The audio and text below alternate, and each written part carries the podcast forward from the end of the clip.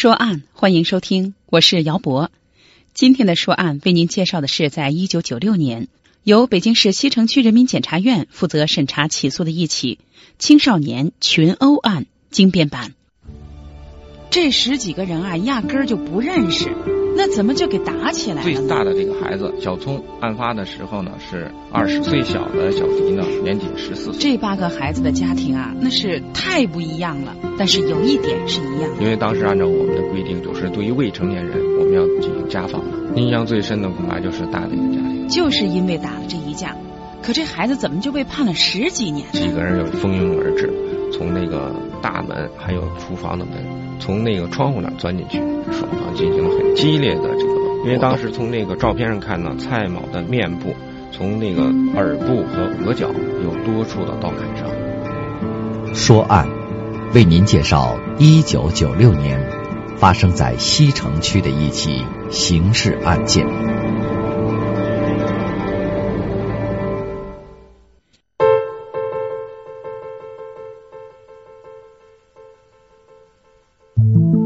件事儿发生在一九九五年三月二十号晚上九点多，在本市西城区金家大院的一个四合院里住了四户人家。这四户人家都已经吃过晚饭，忽然间有七八个大小伙子冲进了院子，他们呼啸着，夹杂着猛烈的脚步，一进来就冲向了门右边的第一间房子，也不打什么招呼，一脚就踢开了门。几个小伙子大喊着：“在哪儿？”不由分说的就冲了进去。这主人是吓了一跳，刚要问究竟，这伙人一看主人的脸，说了句“不是他”，就扬长而去，身后重重的摔上了门。主人还一脸愕然。这些人已经绝尘而去，又冲向了第二家。这八个小伙子是住在附近的小聪、小辉等人。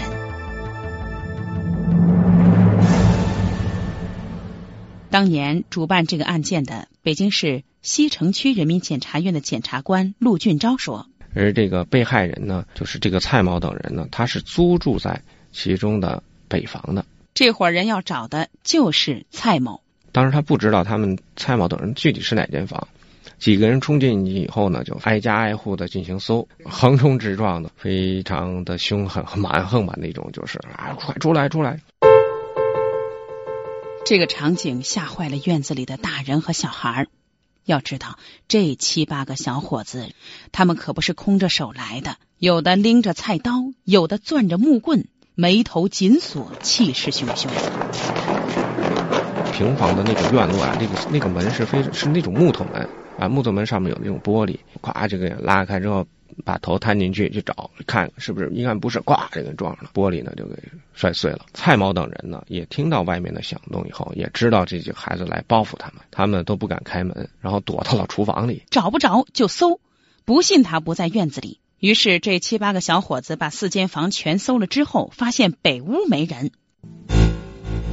后面的那个雅国，哎，在推这个厨房的时候，看到了这个蔡某，啊，说在这儿呢，在这儿呢。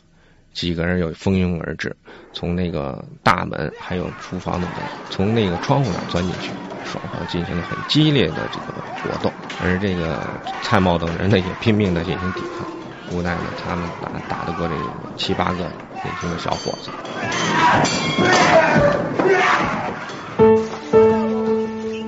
经过三十多分钟的打斗，四十多岁的蔡某、陈某、杨某。被这七八个孩子打得遍体鳞伤，全身多发性刀砍伤致失血，创伤性休克。家里的陈设也被砸了个稀烂。其他的三户人家别说报警，连大气都不敢出，二门都不敢迈。案发后，其中的一个孩子大磊到公安机关投案，于是其他的七个年轻人也才纷纷归案。我们西城区检察院呢，是在一九九五年的五月二十九日正式受理了这起青少年暴力犯罪案件。由于涉案人员多、影响大，主要涉及双方当事人一共是十多个人。实施暴力行为的一方呢为八个未成年人，最小的年仅十四岁。被伤害的一方呢是三名四十多岁来京经商的广东人。公安机关指控小聪、大磊，还有小辉等三个人，因为琐事与被害人陈某等人发生了冲突。此后，小聪等人即纠集了小飞、小国等另外五个未成年人，持菜刀和木棍等凶器，追至了陈某的住处，对陈某等三人进行殴打，同时将在陈某家做客的另外一名成年人朱某。也殴打致伤，蔡某重伤，陈某和杨某和朱某为轻伤。根据当时的刑法，是一九九六年的时候，我们国家的那个刑法，被告人小聪、大雷等人构成了流氓罪。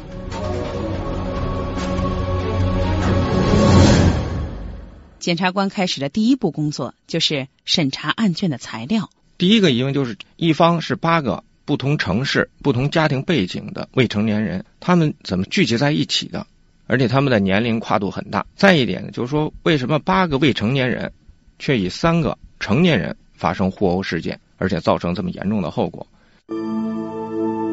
带着这些疑问呢，审阅了公安机关移送的案件材料，同时呢，也走访了案发地点，将这个八个未成年人的家长还有学校。我们都一一的进行了走访，我们呢逐步的了解了事情的经过。那天到底发生了一个什么事儿的脉络，渐渐的清晰了。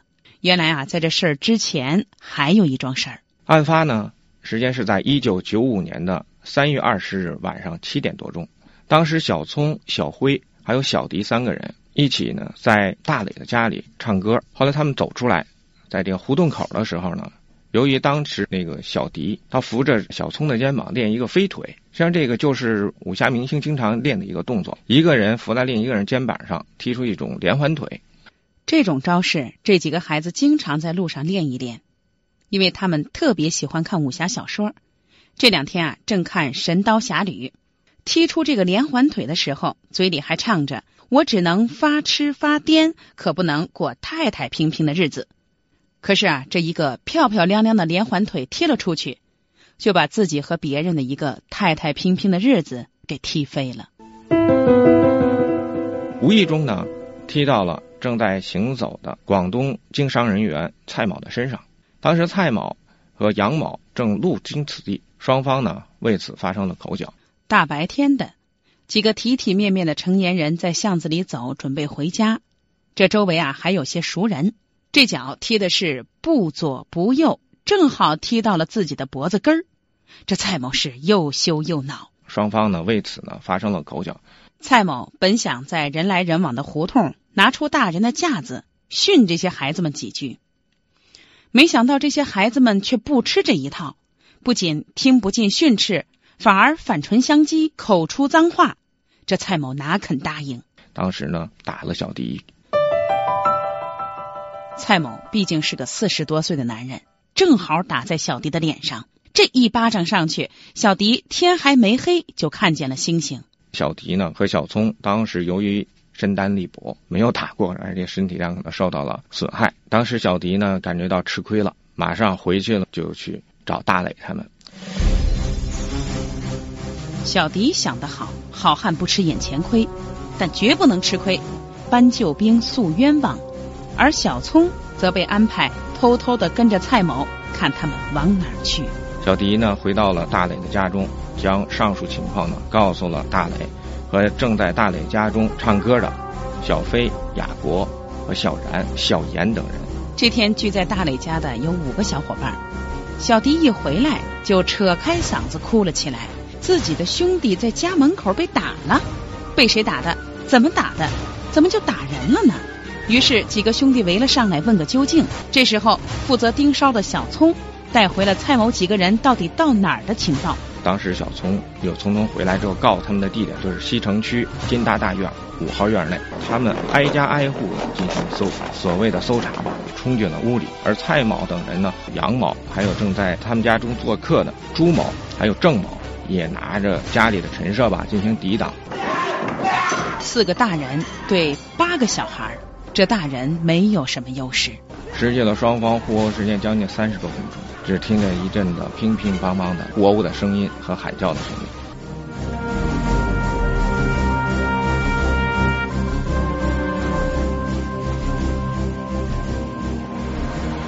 这十几个人啊压根儿就不认识。那怎么就给打起来了？最大的这个孩子小聪，案发的时候呢是二十，最小的小迪呢年仅十四岁。这八个孩子的家庭啊，那是太不一样了。但是有一点是一样，因为当时按照我们的规定，就是对于未成年人，我们要进行家访的。印象最深的恐怕就是大磊的家庭，就是因为打了这一架，可这孩子怎么就被判了十几年？几个人就蜂拥而至，从那个大门还有厨房的门，从那个窗户那钻进去，双方进行了很激烈的这个。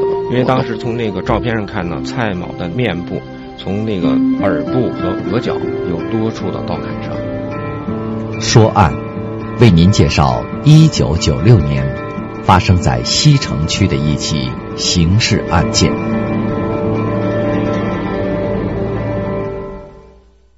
报案已是大雷等人扬长而去半个小时之后的事儿了。终于在医院里，蔡某等人捡回了一条命，却留了一张刀疤脸。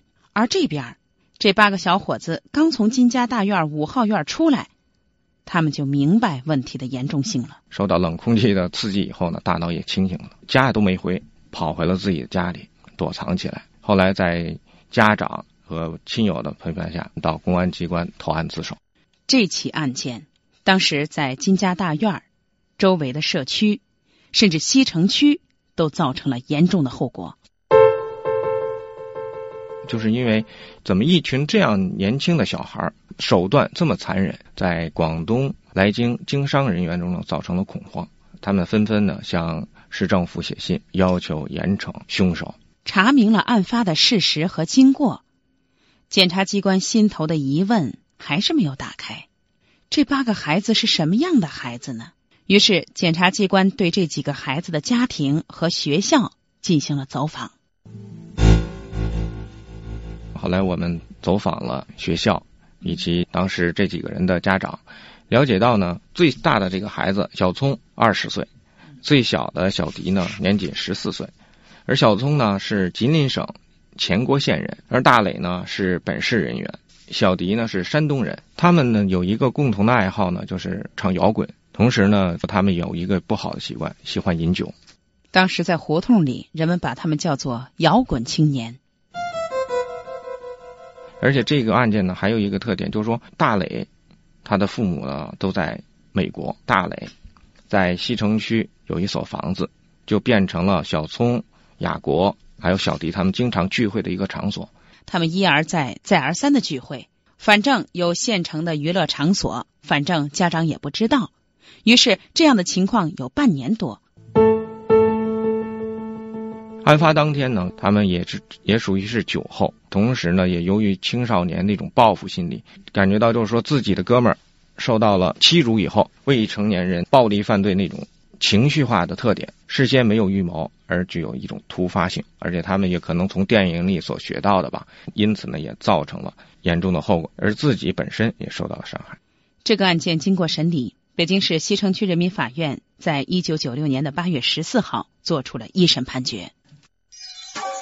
以被告人小聪、大磊、雅国、小飞、小辉、小然、小严构成了流氓罪和故意伤害罪，依法向西城区人民法院提起了公诉。由于当时这个是七九年刑法，也就是我们的老刑法，所以呢，当时还保留着流氓罪，以流氓罪和故意伤害罪提起公诉。西城区人民法院呢，在受理我们的案件以后呢。做出了一审判决，依法判处小聪、大磊和亚国构成了流氓罪和故意伤害罪。判处小聪呢犯有流氓罪，判处有期徒刑九年，剥夺政治权利一年；犯故意伤害罪，判处有期徒刑五年，决定执行有期徒刑十三年，剥夺政治权利一年。大磊犯流氓罪，判处有期徒刑八年，剥夺政治权利一年。犯故意伤害罪，判处有期徒刑四年，决定执行有期徒刑十一年，剥夺政治权利一年。第三被告小飞犯流氓罪，判处有期徒刑三年，犯故意伤害罪，判处有期徒刑两年，决定执行有期徒刑四年。第四被告小国犯流氓罪，判处有期徒刑七年，剥夺政治权利一年。第五被告小辉犯流氓罪，判处有期徒刑两年，缓刑两年。第六被告小然犯流氓罪，判处有期徒刑两年，缓刑两年。由于小严和小然犯罪时呢不满十六周岁，依法没有追究其刑事责任，责令其家长和学校依法予以管教。在庭审现场，这些年轻人泪痕满面，像个犯罪分子，更像一个溺水的人，因为失足跌进了一个深渊。犯罪行为像淤泥和水草一样缠住了他的脚，他只能拼命的、无望的挣扎。那么，他们因为共同的兴趣爱好走在一起，就必然犯罪吗？因为喜欢摇滚又喝酒，就必然犯罪吗？因为哥们儿义气就必然犯罪吗？他们为什么走上犯罪的道路？仅仅是因为在一九九五年的那天发生的事儿吗？在审理和提讯被告等人的时候呢，我们首先提讯了这里面的主犯，也就是小聪。小聪的遭遇呢，具有一个时代的特殊性。小聪的父母呢，是北京的知青。到黑龙江兵团建设兵团的，由于当时的政策嘛，小聪的父母没有回来北京，而小聪呢，由于他属于知青子女，他的户口呢调回了北京，因此呢，对于小聪的管教呢，可以说是疏于管理吧。而小聪呢，是跟着爷爷奶奶一起生活，而爷爷奶奶呢年纪大了，对他管教呢比较放松，或者说也无能为力。也致使这个小聪呢，他所谓的精神寄托嘛，也基本都放在了自己的好伙伴身上了第二个被告人叫大磊，他是这个犯罪团伙当中年纪最大的，二十岁。他的家庭非常优越，父母双方呢都在美国，而大磊呢，呃，由于当时还没有考取英语的等级考试，也没有出国，但是即将准备出国。在案发的那时候，他已好像手续已经办完了，就准备要走了去留学。是由于父母呢已经长期在国外生活，在这段时间呢，他自己呢就在西城区。就他自己独立的生活，独立生活呢，可是十八。因为大磊嘛，平时表现非常优秀的，因此呢，父母呢对他是非常放心。而事情发生以后呢，父母都不敢相信，纷纷都从美国回来解决这个后续的事情。这八个人的成分可是复杂，既有失业的，也有失学的，既有在校的人，还有在职的人。在校生，像后面的小辉、小然和小严，特别是小严。当时犯罪的时候呢，才十四岁。呃，海淀区的一名还是一名初中生。小辉和小然呢是初三的学生。他们呢都是呢北京市人。平时呢，由于爱好这个音乐，同时呢也非常喜欢看武侠片，而且共同的爱好呢就聚集在一起。因为看似共同的兴趣爱好使他们走在了一起，其实质是家庭的教育和爱的缺失，使孩子们彼此温暖。走到了一起。陆俊昭说，在案子办理的过程当中，孩子们的家长、老师、学校、单位，他都接触到了。这其中给他留的印象比较深的是大磊的父母。大磊的父母呢，从美国都赶到了，当时呢是我接待的他们。一方面呢，就是对这个事情痛心疾首；另一方面呢，也纷纷表示妥善处理这件事情。更多的呢，还是表现在对这个孩子的疏于管教。而造成后果那种后悔的心理，他们分表示说：“我们挣多少钱，其实也没用。对于孩子而造成这么这种伤害，是无法用金钱所能弥补的。那就没有想到会出现这么严重后果。”卢俊昭说：“这些孩子啊，听上去犯的都是重罪，但实际上看上去都挺可爱。比如说大磊，看上去就像一个小艺术家，他的气质非常好。”长发的那种卷头发，长得面目很清秀。我印象中他手指很长，呃，细声细气的。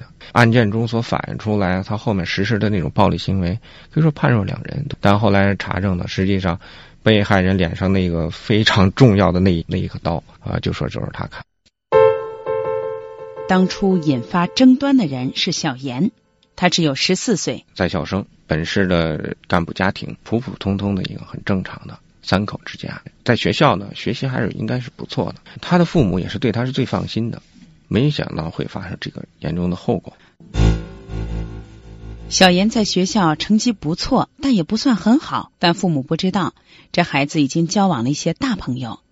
这些大朋友有的没有工作，整天唱摇滚、喝酒；有的有工作也不好好干；有的只是在家里复习功课，准备出国，完全是一种大孩子的生活方式。但小妍喜欢跟他们在一起，因为他也喜欢摇滚，也喜欢武侠小说，也喜欢喝酒，而这些父母不知道。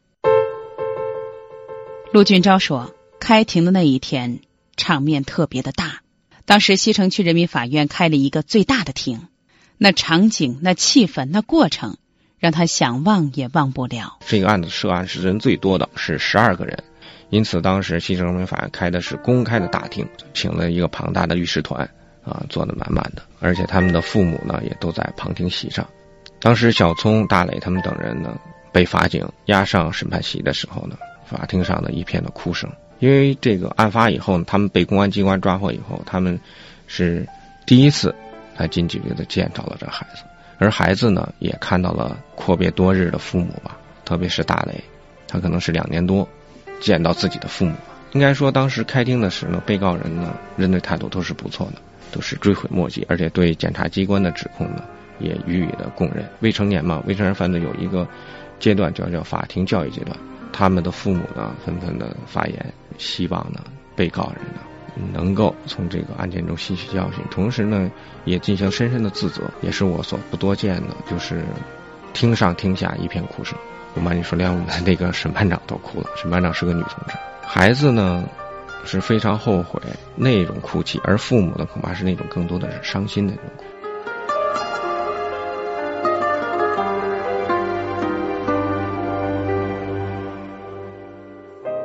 但是后果已经产生了，这些孩子砸门砸窗，挨户搜人，就地打人，把四个中年人打成了重伤。嗯，受伤最重的蔡某呢，当时全身多发性刀砍伤致失血创伤性休克，已构成重伤；而陈某、杨某和郑某，他们都全身多发性刀砍伤，在实施的暴力行为的时候，他们使用的都是菜刀。如果使用匕首，就会造成很严重后，就因为匕首它扎的会是贯通伤，非常容易造成死亡的。他们也不是那种有预谋的这种犯罪。那种菜刀的刀砍伤呢，它一般都是造成的那创伤性是那种伤，就是长长的伤口，比如说翻的血肉模糊的，看着是挺惨烈的，但实际上不会造成人死亡的这种后果。也是说，这个被告人的主观恶性还不是很深的。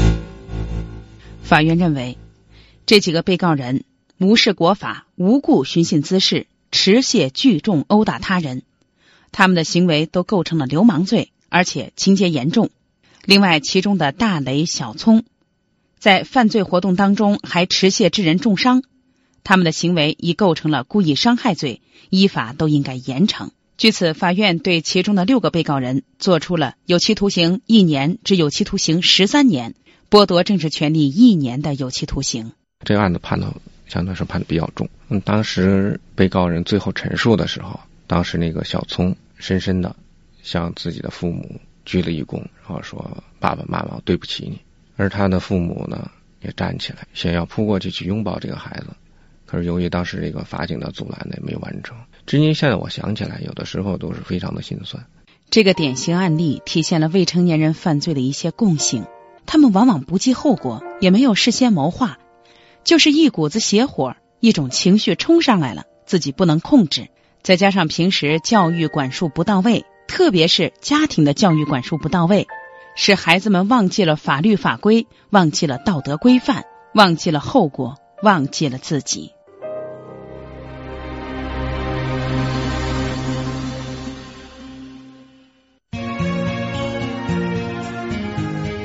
这个案子是在一九九六年的八月宣判的。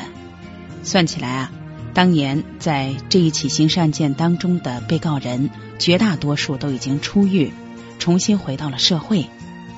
只有大磊，因为他被判了十三年，现在还在监狱。不知道他们生活的怎么样？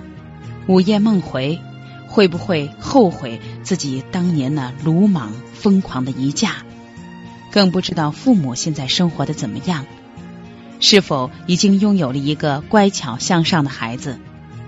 是否真正的明白了在十年前发生的那件事儿，它的前前后后。